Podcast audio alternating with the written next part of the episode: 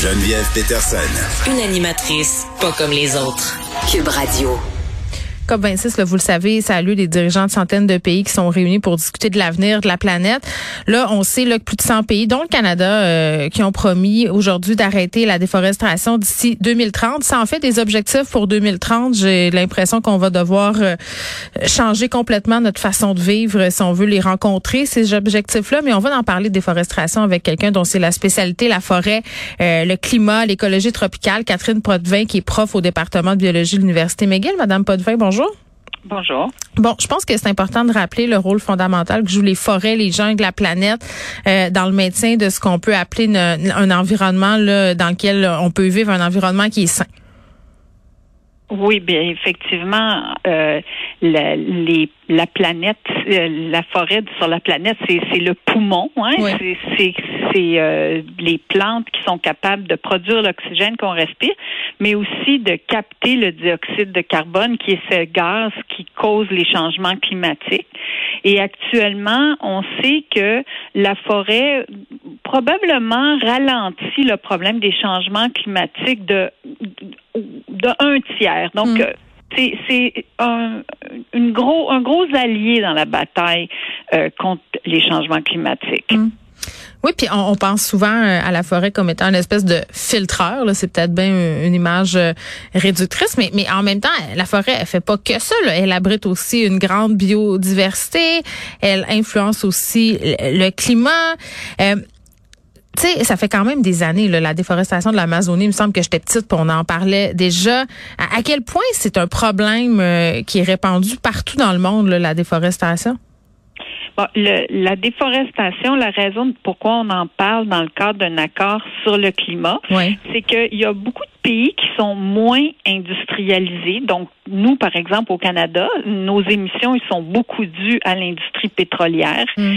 Mais il y a des pays où il n'y a pas beaucoup d'industrie et souvent, c'est le changement d'utilisation des terres. C'est-à-dire, c'est couper la forêt pour en faire des champs, qui est le, la principale source de gaz dans ces pays-là. Au niveau mondial, c'est pas énorme, c'est juste 10 mettons, des émissions de toute la planète qui sont dues au déboisement. Mais pour certains pays, ça reste la source principale d'émissions. Donc, c'est pour ça que c'est devenu un enjeu dans les négociations du climat. Oui, puis quand on pense à déforestation, on pense beaucoup au Brésil, l'élevage, euh, euh, les espaces pour euh, l'élevage des bovins notamment. Est-ce qu'on sait si les pratiques à ce niveau-là sont en train de se modifier? Oui, ben le Brésil, c'est vraiment, comme vous dites, euh, c'est beaucoup sous la mire quand on parle de déboisement. C'est comme le pays. Et le euh, Brésil, ça a été intéressant parce que dans le gouvernement de Lula, qui était celui qui était avant le président actuel Bolsonaro, c'était euh, un pays qui avait réussi à vraiment reprendre le contrôle du déboisement. il y avait mis toutes sortes de mesures sur en place pour essayer d'encourager la production de biens agricoles, surtout l'élevage, qui menait pas à couper la forêt. Mais malheureusement, toutes ces incitatifs-là, toutes ces politiques-là ont été enlevées quand euh, le gouvernement a changé.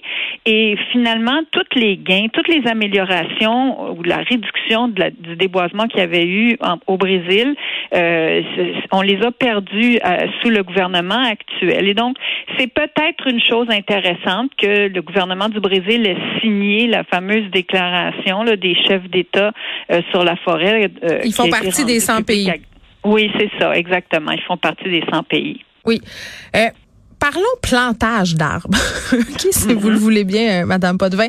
Euh, beaucoup de personnes qui croient qu'on pourrait régler une bonne partie du problème, de nos problèmes en fait environnementaux là, euh, à l'échelle euh, bon planétaire, si on plantait des milliards d'arbres. Est-ce que c'est une idée un peu trop simple? Autrement dit, si on plantait des milliards d'arbres, est-ce que ça ferait une vraie différence? Mais c'est sûr que ça ferait une différence, mais ce qu'il faut comprendre, c'est que quand on plante un arbre, là, ça va prendre 10, 20, 30, voire 100, 100 ans, 150 ans avant que cet arbre-là soit gros. Puis pour euh, le lien entre l'arbre et le climat, c'est que le tronc d'un arbre, c'est du carbone.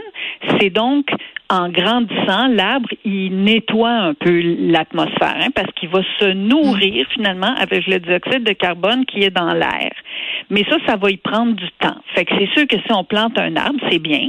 Mais tu sais, avant 50, 60, 70 ans, l'arbre va être pas mal petit puis il aura pas mm. nettoyé grand-chose. Donc, planter, c'est une bonne idée. Ça va aider le climat dans une centaine d'années, mais dans l'immédiat, c'est sûr que ça va pas être la solution euh, rapide là pour euh, régler notre problème aujourd'hui. Si on revient au sujet de la forêt amazonienne, tu peux pas replanter une forêt amazonienne. Une forêt, comme on le disait tantôt, c'est plus que des arbres. ce sont des écosystèmes, c'est toute la biodiversité, c'est tout ce qui se met en place autour d'eux, si on veut là. Euh, puis, mm. tu sais, la, la, forêt amazonienne, je le disais, ça fait des années qu'elle est menacée, qu'on en parle. En 2030, qu'est-ce qui va en rester de la forêt amazonienne? Mais quand même, il va en rester beaucoup parce qu'elle est immense. Hein? Mais ce qu'il faut voir, c'est que la forêt, elle est déjà là. Puis il y a des très, très gros arbres. Ces gros arbres-là ont beaucoup, beaucoup de carbone. Donc, la chose qu'on peut faire pour le climat, si on parle arbres, là, plutôt mhm. que de planter des petits arbres tout petits, c'est de conserver les gros arbres très gros parce que ces gros arbres-là, ben, ils ont plein de carbone. Donc, même avec la déforestation actuellement, il va en rester de la forêt en Amazonie parce que c'est immense.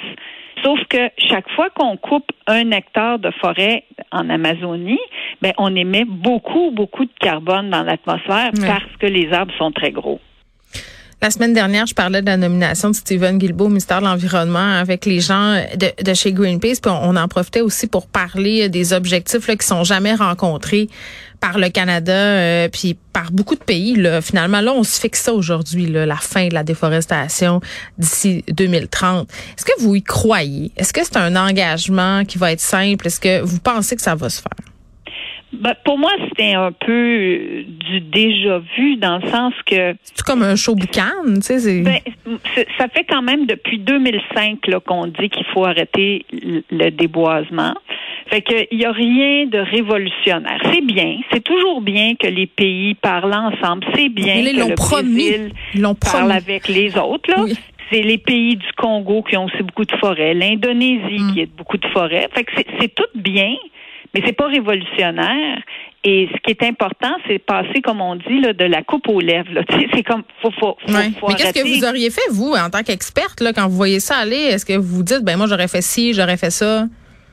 Ben, pour moi, là, les enjeux, c'est des enjeux de mise en œuvre dans les pays. ce qu'il faut, là, c'est être réaliste. Là. Commencer à, à travailler pour réduire. Fait que là, tu sais, si on est le Brésil, il faut regarder qu'est-ce que c'est les législations qu'il faut qu'on passe ou repasse parce qu'on les avait avant pour commencer à contrôler le déboisement. Puis au Canada, ben c'est pareil, il faut regarder qu'est-ce qui se passe avec le déboisement, puis s'arranger pour le contrôler parce que le Canada a signé cet accord-là. Donc, il faut arrêter d'avoir des vœux pieux puis revenir chez soi après la conférence puis ça retrousser les manches et travailler. Hmm.